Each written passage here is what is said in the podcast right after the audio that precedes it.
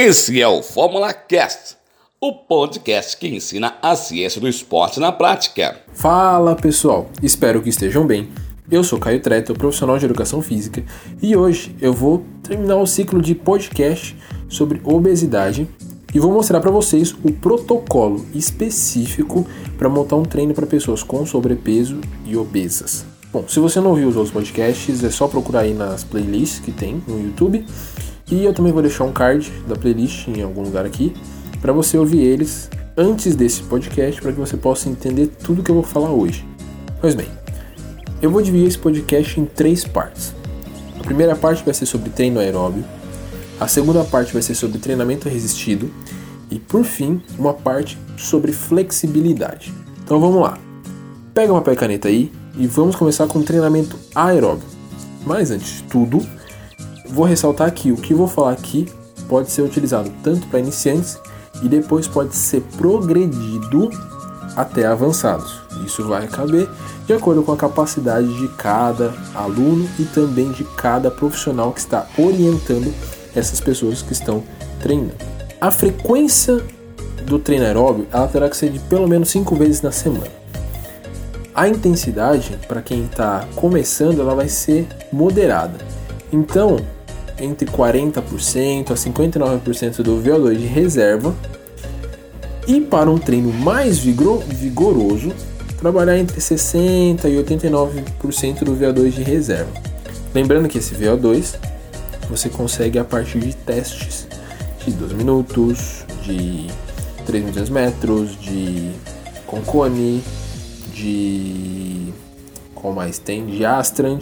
Aí vai depender de qual é o teste que você foi feito e a partir desses testes você consegue calcular o VO2 de reserva. Deixo aqui meu comentário rápido que onde os treinos mais intensos eles têm resultados melhores. Porém, vale ressaltar que nem toda pessoa que está começando conseguirá fazer esses treinos mais intensos. Então, pode ser que no momento tenha que ser feito um treino moderado para posteriormente começar a fazer um treino mais intenso. O treino HIIT pode ser utilizado também para pessoas obesas, desde que ele seja de forma mais uh, controlada.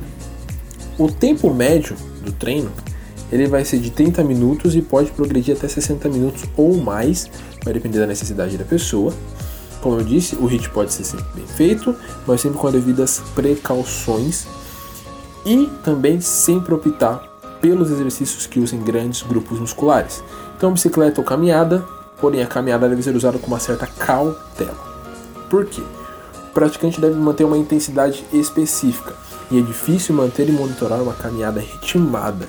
Isso pode causar desconforto ao praticante, então ele pode acabar diminuindo o ritmo, uh, pode acabar não sustentando essa caminhada por um longo período. Então, talvez uma bicicleta para quem está começando, para obesos normalmente tender a ter dores no joelho uh, ou dores na, na coluna, é, então pode ser utilizado a bicicleta que é mais confortável para ser praticado. Agora terminamos de falar sobre o treinamento aeróbico e vamos começar a falar sobre o treinamento resistido, a musculação. A gente vai trabalhar com constantes progressões de intensidade. A frequência semanal ela deve começar com 3 dias na semana e subir até 5 dias por semana. Sempre vai começar com a intensidade entre 60 até 70% de um RM e podendo progredir até 90% de um RM, que daí serão os treinamentos de força. É, lembrando que essas porcentagens de um, RM, de um RM, de uma repetição máxima, você consegue nos testes de ou de um RM ou de testes submáximos de 10 repetições máximas, onde você consegue fazer a, a estimativa da, da força máxima do indivíduo. As séries elas vão girar em torno de 2 a 4 séries para grandes grupos musculares e ficar entre 8 e 12 repetições. Quando você for trabalhar força, aí sim as repetições vão reduzir para ter 5 repetições, 6 repetições, certo? Então aí vai variar de acordo com o objetivo que você está trabalhando naquele momento. O intervalo de descanso vai ser igual para qualquer outro tipo de, de treino para pessoas que não estão nas mesmas condições. Então vai girar entre um minuto, um minuto e meio, de acordo com a, a fadiga, a percepção de esforço do indivíduo. E se for um treinamento de força, vai girar entre 3 minutos e 5 minutos. É, lembrando que para treinamento de força necessita de um descanso maior, pelo fato de você acabar degradando o, a creatina fosfato e você precisar de um tempo maior para recuperar ela. Os equipamentos que vão ser utilizados, eles vão ser de acordo com o conhecimento do praticante.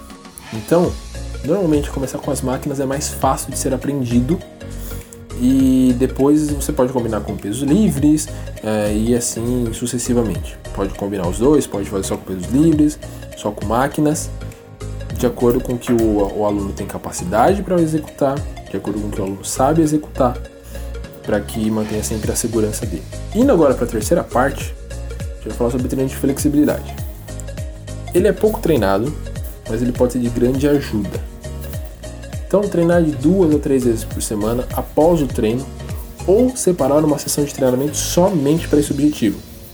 O alongamento deve ser feito até o ponto de tensão ou gerar um leve desconforto e manter o alongamento estático por 10 a 30 segundos, fazendo de duas a quatro séries para todos os grupos musculares.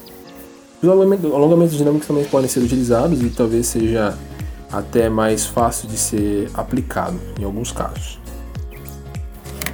Vale lembrar aqui que o treinamento resistido ele já tem bons efeitos sobre o alongamento.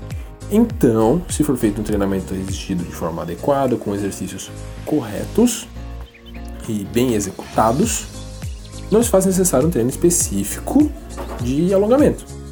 Lembrando que a musculação deve ser bem aplicada para que isso surta os efeitos necessários, certo?